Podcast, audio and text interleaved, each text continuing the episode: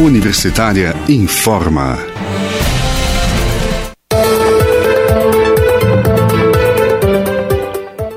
Olá, bom dia. Na Universitária agora são 10 horas. Eu sou Ana Flávia Pereira e estamos começando aqui pela rádio da Universidade Federal de Goiás os boletins informativos desta quarta-feira, 10 de março de 2021. Nossa programação você pode acompanhar nos 870m, pelo site radio.fg.br, pelo aplicativo 1000FG. Os boletins informativos da Rádio Universitária estão também em formato de podcast nas principais plataformas digitais.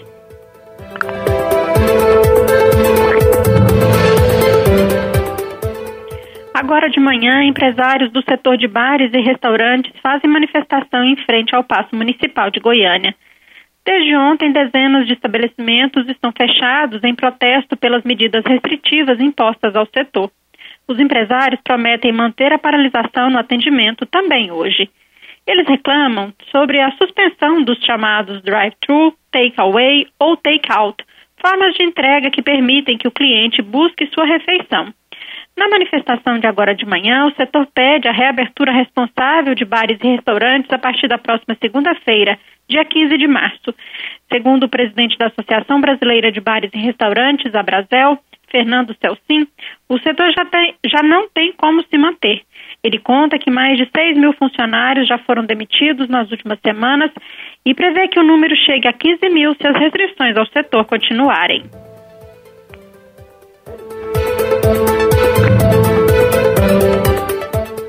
A suspensão das entregas por aplicativos de delivery ontem e hoje foi, de, foi decidida após reunião de empresários com representantes do Sindicato dos Bares, Restaurantes e Similares de Goiânia, Sindibares, e da Associação Brasileira de Bares e Restaurantes, a Brasel.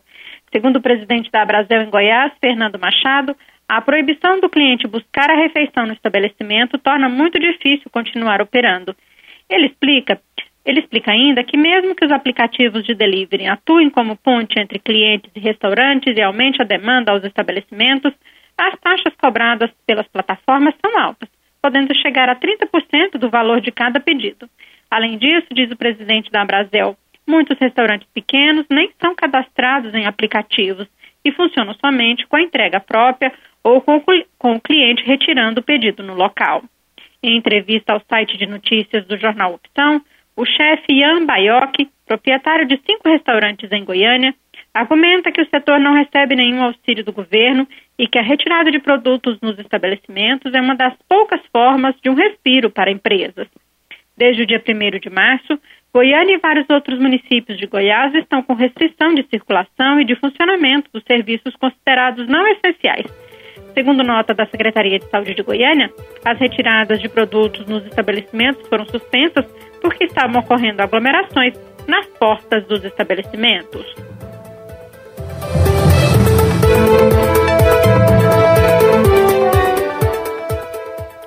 Com a pandemia da Covid-19, outro setor que também passa por dias difíceis é o de feirantes.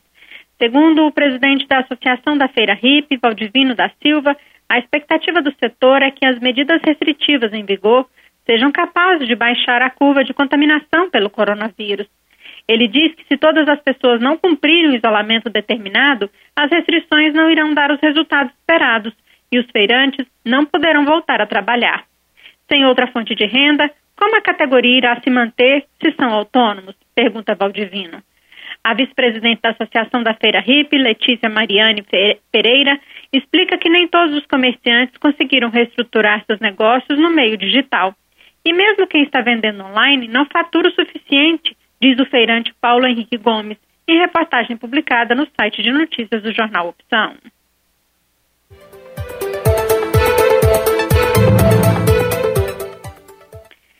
A pandemia de Covid-19 representou um problema adicional para as populações mais vulneráveis do Brasil, como comunidades impactadas pela violência armada, migrantes, famílias de desaparecidos e privados de liberdade.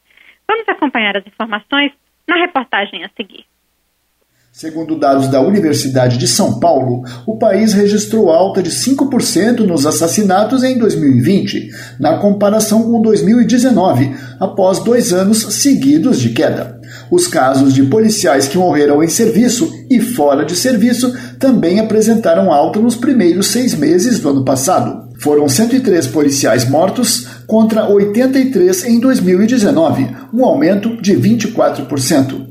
Também no primeiro semestre de 2020, foram registradas 3.150 pessoas mortas por policiais no Brasil. O número é 7% mais alto que o registrado no mesmo período de 2019. O desafio de como enfrentar a violência no contexto de pandemia foi identificado pelo Comitê Internacional da Cruz Vermelha no Brasil e países do Cone Sul em seu Balanço Humanitário 2020, lançado nesta terça-feira, às vésperas do aniversário de um ano da declaração da pandemia.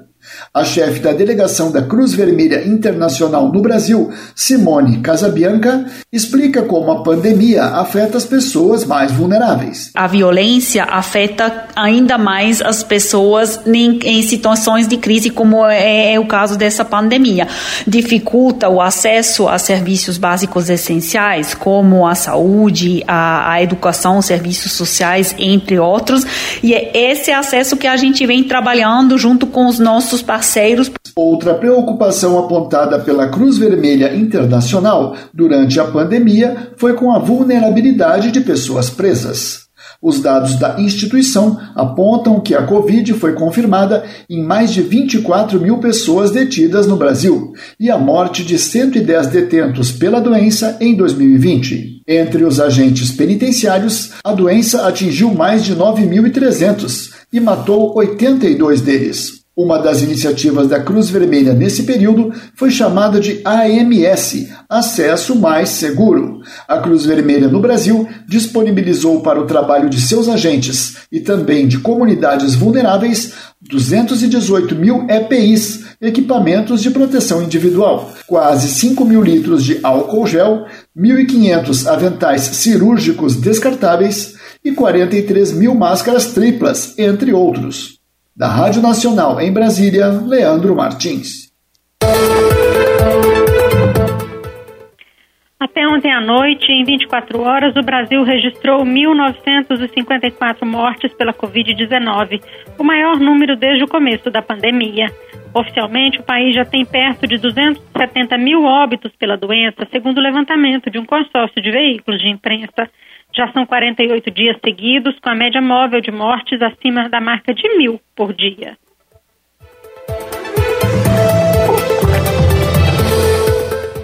Em Goiás, segundo o painel de dados sobre o coronavírus da Secretaria de Saúde do Estado, atualizado na manhã de hoje, o número de infectados já passa de 420 mil e as pessoas que morreram em decorrência da Covid-19 são 9.153. Ontem à tarde, esse mesmo painel mostrava o estado com 418.588 infectados e 9.012 óbitos. Em menos de 24 horas, foram registradas 1.930 novas contaminações e 141 mortes. A taxa de ocupação de leitos para pacientes com Covid-19 na rede estadual de saúde, na rede de saúde de Goiânia e mesmo em hospitais particulares chegou a praticamente 100% em todas as unidades de saúde do estado, em leitos de UTI e enfermaria.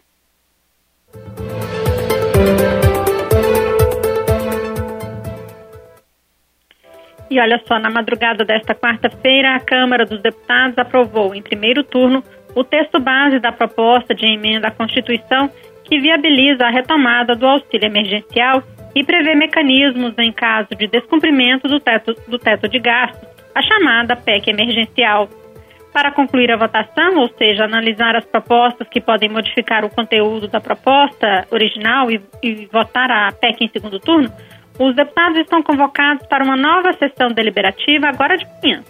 Mas a proposta em votação não detalha valores, duração ou condições para o novo auxílio emergencial.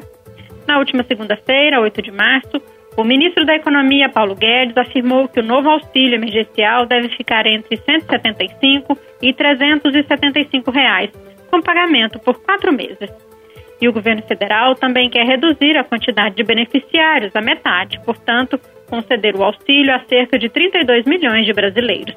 A proposta em votação atualmente na Câmara desagrada uma parcela de parlamentares. A deputada Sâmia Bonfim, do PSOL de São Paulo, criticou o discurso do governo sobre a PEC emergencial dizendo que a medida não cria um auxílio emergencial, mas sim um teto para um possível auxílio que só vai ser apresentado por meio de uma medida provisória, caso o governo se sensibilize.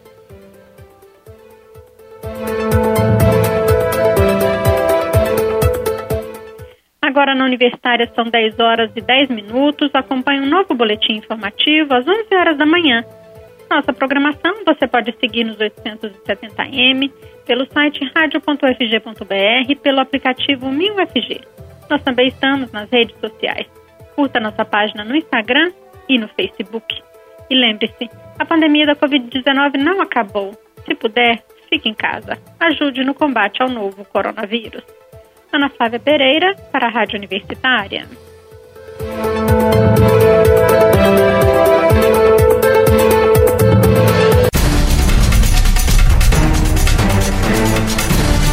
Universitária informa.